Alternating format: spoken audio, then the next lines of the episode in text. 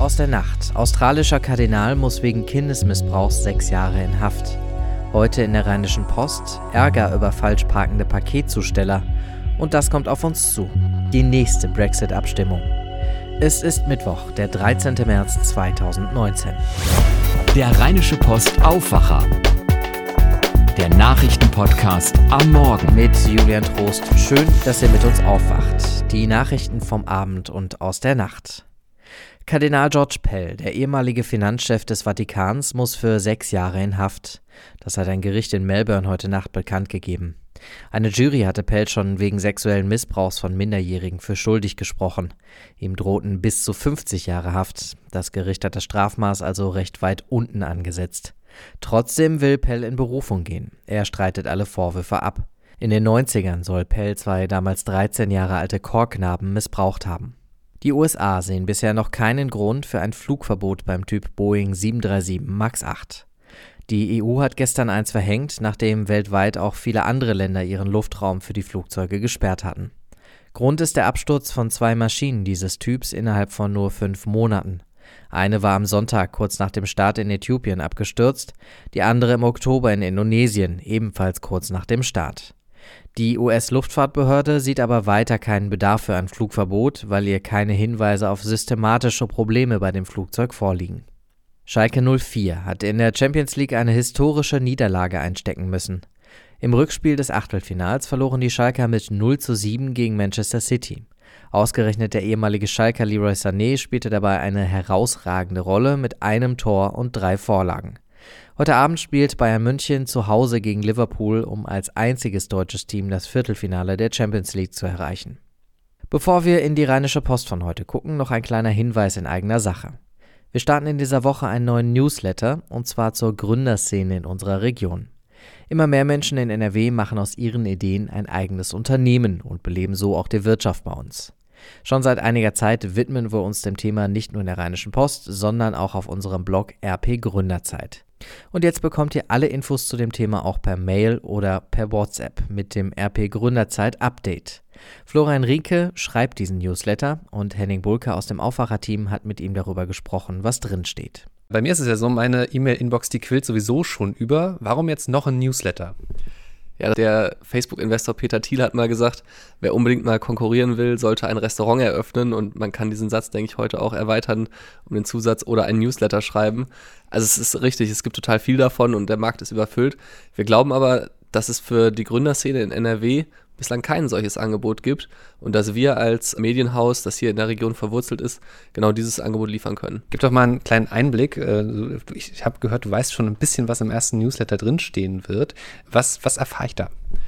Genau, unser Ziel mit dem Newsletter ist äh, ja über die Digitalszene in NRW zu informieren, über ähm, Startups, die Entwicklung bei Startups, über neue Investments, aber auch über die Digitalpolitik beispielsweise, die im Landtag äh, stattfindet. Und darum wird es auch im ersten Newsletter gehen. Also es geht darum, was wird im Digitalausschuss des Landtags am Donnerstag besprochen und auch, ähm, ja, wie präsentieren sich gerade NRW-Vertreter bei der Digitalmesse South by Southwest in Austin, Texas. Muss ich dafür Startup-Investor sein, um den Newsletter interessant zu finden oder an wen richtet der sich am Ende? Am Ende richtet er sich an alle Gründerinteressierten. Also jemand, der in der Schule sitzt und sich denkt, ach, ich würde vielleicht gerne mal in Zukunft gründen, kann den Newsletter genauso lesen wie der 80-jährige Unternehmer, der irgendwie in einem mittelständischen Betrieb äh, lange Jahre die Fäden gezogen hat und denkt, ähm, auf meine alten Tage würde ich mich auch gerne in der Gründerszene nochmal zuwenden. Also wir wollen bewusst einen möglichst leichten Start ermöglichen in das Thema und nicht die Leute abschrecken. Florian Rinke, herzlichen Dank. Ja, danke. Das Gründerzeit-Update gibt's ab Freitag per Mail oder als WhatsApp-Nachricht. Meldet euch jetzt an auf rp-online.de/slash update. Jetzt zur Rheinischen Post und einer neuen Diskussion über Paketdienste. Diesmal geht es nicht um die Arbeitsbedingungen der Zusteller oder die Umweltbilanz des Internethandels, sondern ums Parken. Das ist in der Stadt sowieso immer so eine Sache und Zeit ist Geld. Darum parken Zusteller lieber falsch, als sich einen richtigen Parkplatz zu suchen was zum Beispiel die Stadt Düsseldorf, der ADAC und die Parteien im Landtag dazu sagen und wie sie mit dem Thema umgehen oder umgehen würden, das lest ihr heute auf der Titelseite und auf Seite 3 in der Rheinischen Post. Dazwischen geht es um sehr schwierige und unangenehme Fragen. Gibt es eine Pflicht zu leben oder eine Pflicht, jemanden sterben zu lassen? Wann ist das Leben zu unerträglich, um es zu erhalten? Und muss ein Arzt dafür haften, wenn er einen Patienten länger am Leben hält, als es unbedingt medizinisch angezeigt ist? Mit diesen Fragen befasst sich seit gestern der Bundesgerichtshof. Ein Mann hatte einen Arzt verklagt, weil der seinen Vater seiner Ansicht nach zu lang durch eine Magensonde am Leben ließ. In seiner Analyse auf Seite 2 fasst Henning Rasche den Fall zusammen und beschäftigt sich selbst mit diesen unangenehmen Fragen. In der Wirtschaft berichtet Daniel Fiene aus dem Aufwacherteam gemeinsam mit den Kollegen Clemens Boisseret und Rainer Lörs vom South by Southwest Festival in Texas. Das ist, so lautet auch die Überschrift, die wichtigste Digitalmesse der Welt. Von großen Technikfirmen über Startups bis zu Politikern treffen sich da einmal im Jahr alle und diskutieren über alles Mögliche. In diesem Jahr vor allem darüber, wie künstliche Intelligenz unser Leben jetzt schon beeinflusst und vor allem, wie sie das in Zukunft tun wird. Die drei RP-Redakteure waren beim South by Southwest, haben mitdiskutiert und lest ihr heute in der Rheinischen Post. Mehr dazu gibt's auch unter zeitgeist.rp-online.de. Und im Sport, da hat sich eine neue Wohngemeinschaft gegründet. Der Fußball-Drittligist KfC Uerdingen hat ein neues Zuhause gefunden, zumindest für ein Jahr. Bislang spielt der KfC in der Duisburger Schau ins Land Reisen Arena. Der Verein und die Arena sind sich aber nicht über einen neuen Vertrag einig geworden. Jetzt spielen die Krefelder ab kommender Saison in der Düsseldorfer Merkur Spiel Arena, aber auch da freut sich nicht jeder drüber. Warum, weiß unser Sportchef Gianni Costa. Gianni, wieso ist es problematisch, wenn der KfC in Düsseldorf spielt? Also der KfC Uerdingen, der spielt ja zurzeit in der dritten Liga und äh, es schaut nicht danach aus, als ob der Sprung zumindest in dieser Saison in die zweite Liga glücken könnte. Und dann hat man halt, wie gesagt, einen Drittligisten, der in der Arena in einem riesengroßen Stadion spielt das ist immer eine Frage der Verhältnismäßigkeit, ob das wirklich so Sinn macht. Ähm, wie viele Zuschauer werden kommen? Das Fassungsvermögen der Arena ist wirklich sehr, sehr groß und äh, man kann das nicht, äh, nicht so einfach prognostizieren, aber ich glaube, ähm, da werden doch dann sehr, sehr viele bunte Sitze zu sehen sein. Die Fortuna selbst ist ja auch nicht begeistert. Warum das? Genau, also das Stadion von Fortuna Düsseldorf ähm, ist die Spielstätte von Fortuna Düsseldorf. Es ist eben nicht das Eigentum von äh, Fortuna. Ähm, man ist da Hauptmieter, sehr, sehr wichtiger Mieter, natürlich, klar. Aber ähm, es gibt keinen Exklusivvertrag bislang. Es ist natürlich eine mögliche Option, dass man sich andere Vereine auch in dieses Stadion holt. Ob das unbedingt clever ist, sei dahingestellt. Im Klartext, das ist natürlich völliger Quatsch. Ähm, Fortuna Düsseldorf ist ein Verein, der vom Flinger Bruch kommt. Der kommt aus einem Arbeiterstadtteil. Die sind umgezogen jetzt in die Arena, in eine sehr, sehr sterile Umgebung eigentlich und sind seit Jahren auf der Suche nach einer eigenen Identität.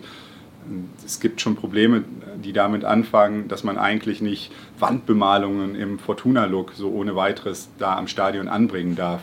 Und äh, da tut es natürlich in dieser aktuellen Phase, in der Fortuna jetzt in der Bundesliga, so scheint es, äh, Fuß fassen kann, doch nicht gut, äh, dass man dieses Stadion so ein bisschen emotional ähm, teilt und noch einem anderen Verein zuschlägt. Ähm, das ist das eigentliche Problem. Es geht ja um Emotionen. Fortuna weiß, ähm, das Marketing von Fortuna weiß, dass es jetzt ungleich schwerer wird, äh, dieses Stadion wirklich als Heimat zu auszumachen. Und äh, deswegen ist das ein Prozess, wo die nicht unbedingt Lust zu haben, jetzt einen Untermieter zu akzeptieren. Vielen Dank, Gianni. Schauen wir auf den Tag. In den USA wird der ehemalige Wahlkampfmanager von Donald Trump, Paul Manafort, heute erneut verurteilt. Vier Jahre hat er vor kurzem schon bekommen, wegen Steuerbetrugs und diverser anderer Vergehen. Eine milde Strafe, die sogar noch unter der Forderung von Manaforts Anwälten lag und für viel Aufregung gesorgt hat. Auch wegen der Art und Weise, wie Manafort sich nach seiner Anklage verhalten hat. Er soll nämlich unter anderem versucht haben, Zeugen zu beeinflussen, und das ist einer der Anklagepunkte, um die es heute geht, und da könnten nochmal zehn Jahre Haft von Manafort obendrauf kommen. In Großbritannien geht das Brexit-Chaos weiter. Das britische Unterhaus hat gestern auch gegen den nachverhandelten Deal mit der EU über die Zeit nach dem Austritt gestimmt. Philip Detlefs berichtet aus London für die deutsche Presseagentur. Philipp, der Oppositionsführer Jeremy Corbyn hat gestern gesagt, Mays Brexit-Deal ist tot. Stimmt das? Ja, das kann man wahrscheinlich so sagen, zumindest fürs Erste. Ich habe es ja in letzter Zeit häufiger gesagt. Momentan würde ich beim Brexit gar nichts zu 100 Prozent ausschließen, aber jetzt stehen natürlich erstmal die anderen Abstimmungen an. So wie es May schon vorher angekündigt hat, wird heute Abend im Parlament darüber entschieden, ob Großbritannien die EU nun ohne einen Deal verlassen soll. Und wenn das abgelehnt wird, dann wird morgen über eine Verlängerung der Austrittsfrist abgestimmt. Soweit erstmal die weitere Planung. May hatte ja Montagabend noch gemeinsam mit EU-Kommissionspräsident Jean-Claude Juncker von einem Durchbruch gesprochen. Das Parlament hat das offenbar anders gesehen. Tja, das liegt wohl nach wie vor an der umstrittenen Backstop-Klausel, die eine offene irische Grenze garantieren soll, obwohl sich May ja gerade in dieser Sache Zugeständnisse von der EU eingeholt hatte. Eine Ergänzung zum Deal sollte deutlich machen, dass der Backstop nur eine Übergangslösung ist, aber nach Einschätzung des britischen Generalstaatsanwalts Jeffrey Cox hätte Großbritannien damit trotzdem keine rechtlichen Mittel, um die umstrittene Klausel zu kündigen. Tja, und die Befürchtung der Kritiker, dass Großbritannien damit dauerhaft in einer Zollunion mit der EU bleiben könnte, die wurde eben nicht entkräftet. Das ist jetzt die nächste schwere Niederlage für die britische Premierministerin Theresa May. Wie hat die darauf reagiert? Ja, sie hat schon den ganzen Tag ziemlich angezählt gewirkt. Vielleicht, weil die Niederlage schon absehbar war, vielleicht aber auch, weil sie ein bisschen gekränkelt hat, weil sie total heiser war. So klang sie nach der Niederlage. I profoundly regret the decision that this house has taken tonight. May sagte, sie bedauere die Entscheidung des Unterhauses zutiefst und sie sei auch weiterhin überzeugt, dass der beste Brexit ein geordneter EU-Austritt mit einem Abkommen ist. Ob das Parlament das mehrheitlich genauso sieht, das erfahren wir dann heute Abend bei der Abstimmung. Ja, dann mal gute Besserung an Theresa May und vielen Dank an dich, Philipp. Wie es beim Brexit weitergeht, darüber halten wir euch natürlich bei RP Online auf dem Laufenden. Das Wetter heute. Es bleibt weiter windig. Der deutsche Wetterdienst warnt den Tag über vor Sturmböen bis zu 100 Stundenkilometern. Ansonsten bleibt es heute die meiste Zeit bedeckt. Ab und zu ziehen Regenschauer durch. Mittags kann es leichte Gewitter geben bei 6 bis 7 Grad.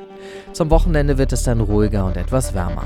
Das war der Aufwacher für heute. Und wenn ihr gerne mit uns aufwacht, dann empfehlt uns weiter. Da freuen wir uns. Lasst bei iTunes oder in eurer Podcast-App auch gerne eine Bewertung da und schreibt uns gerne natürlich auch mit Kritik an aufwacher.rp-online.de.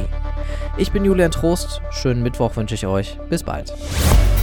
Mehr bei uns im Netz www.rp-online.de